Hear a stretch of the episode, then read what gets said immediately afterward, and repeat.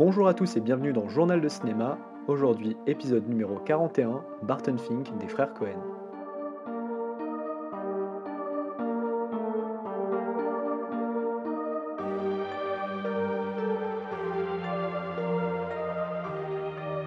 Dans cet épisode, je vais donc vous parler d'un film culte des frères Cohen sorti en 1991, Barton Fink, avec dans les rôles principaux John Turturro, John Goodman ou encore Judy Davis. Et Barton Fink, qui donne son nom au film, c'est celui du scénariste et personnage principal, interprété donc par John Turturro, qui dans les années 40 fait sensation à Broadway et donc à New York.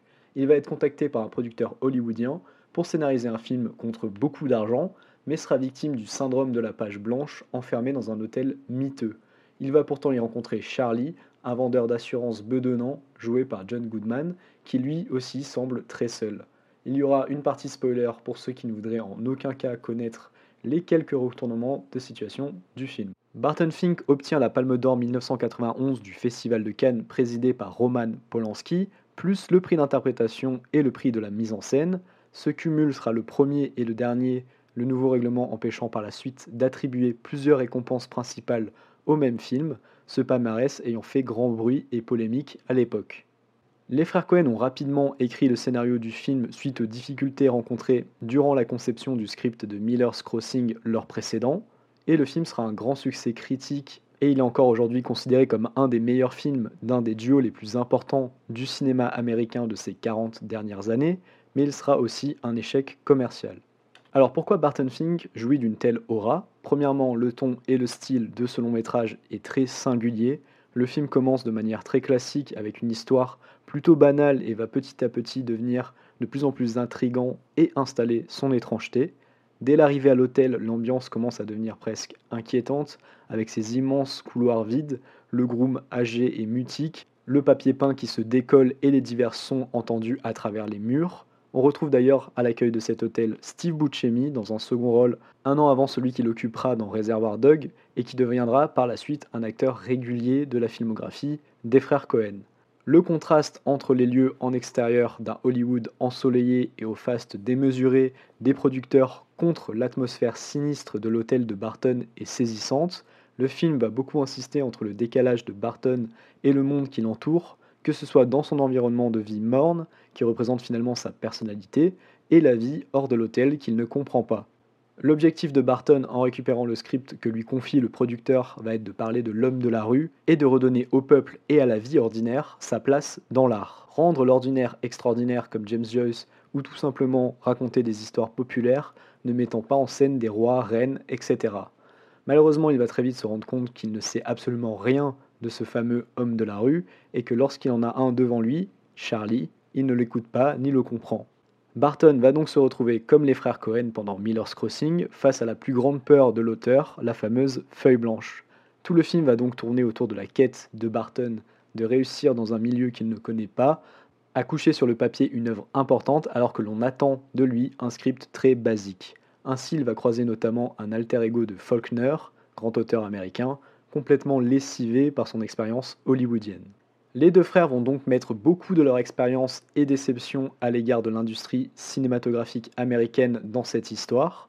Le film regorge de détails, de symbolismes et donc d'interprétations multiples de ce qu'il nous raconte. Pourtant, même si on s'interroge sur le sens de ce que l'on voit, notamment à la première vision, tout paraît finalement évident on pourrait interroger cinq personnes différentes sur leur interprétation du film et avoir cinq versions différentes en fonction de ce qui a le plus eu d'écho auprès du spectateur. Que représente vraiment le personnage de Charlie? Quelle est la part de rêve et de réalité? Que nous raconte réellement la fin et le rapport entre ce dernier plan et le tableau de la chambre? Autant de questions sur lesquelles on pourra discuter et débattre longuement sans jamais en apporter la réponse définitive. C'est la plus grande réussite de Barton Fink, ouvrir de nombreuses portes et laisser à chacun y trouver ses réponses. Le film parle à la fois de solitude, de l'inspiration, de la frustration de l'individu envers la société, et on pourrait encore trouver beaucoup de thématiques dans tous les éléments à décortiquer qui ont été disséminés par les Cohen. Et comme j'ai envie de parler un peu plus en détail des événements du film, je vous propose de passer en partie spoiler.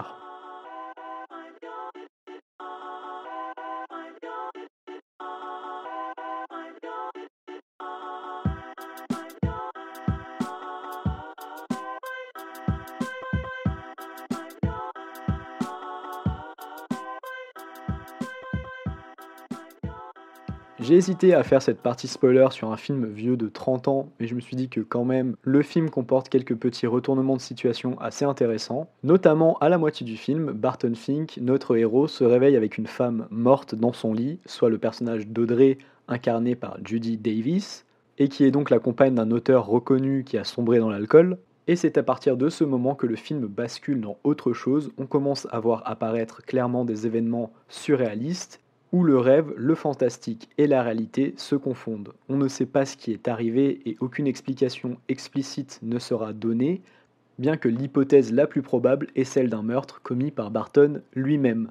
On apprend également par la suite que Charlie est un criminel recherché et on aura droit à une séquence culte avec un couloir enflammé.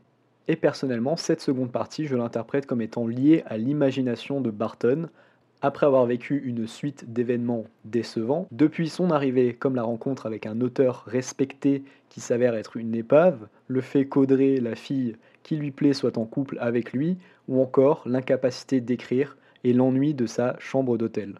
Selon moi, Barton va finir par s'imaginer des événements pour rendre plus palpitant son séjour à Los Angeles, et il va s'inspirer du réel mélangé au fantasmé pour créer son œuvre. La scène du bal avec un Barton à la frontière de la folie semble montrer qu'il a perdu pied. Cette scène se déroule d'ailleurs hors de l'hôtel, à l'intérieur duquel tous les événements les plus étranges se produisent. Au milieu de personnes plutôt terre à terre, il commence à apparaître totalement incohérent et délirant, et finit par être frappé par un des militaires présents c'est le retour à une réalité brutale, loin de la fantaisie des événements précédents dans l'hôtel. Ce qui me plaît dans le film, c'est qu'il faut dissocier soi-même la part de réel et de fantastique, un peu comme dans un Mulholland Drive de Lynch, le spectateur peut décider de ce qu'il veut inclure ou pas dans la réalité du récit, notamment cette fameuse dernière scène et ce dernier plan où Barton se retrouve confronté à l'image du tableau présent dans sa chambre, seule véritable fenêtre vers un monde extérieur plus enthousiasmant. Dans la miteuse chambre, on voit pendu au mur le portrait d'une jeune femme faisant face à la mer assise de dos sur une plage, et lorsqu'épuisé par les événements récents et traînant la fameuse boîte au contenu mystérieux que Charlie lui a donné, Barton se retrouve face à cette image. On se rend compte que la réalité et la fiction se confondent une dernière fois. Cette fin, à mon sens, est parfaite et un modèle de séquence qui questionne le spectateur de façon intelligente après la séance. A noter d'ailleurs que la photographie de ce cher Roger Dickens n'est d'ailleurs pas étrangère à la réussite de ce moment, le contraste saisissant entre la chatoyance des séquences en extérieur et le morne de l'hôtel fonctionnant très bien à l'écran notamment grâce à son travail. Cette fin à la fois simple et en même temps qui soulève de nombreuses questions conclut le film d'une manière sublime. On peut s'imaginer aussi que pour Barton, cette rencontre signifie le début d'une renaissance, pourquoi pas un nouveau départ, plus proche de l'optimisme, l'évasion et le bonheur que lui procure cette image de la jeune femme sur la plage qui est enfin devenue une réalité. Et je vous propose maintenant de passer à ma conclusion.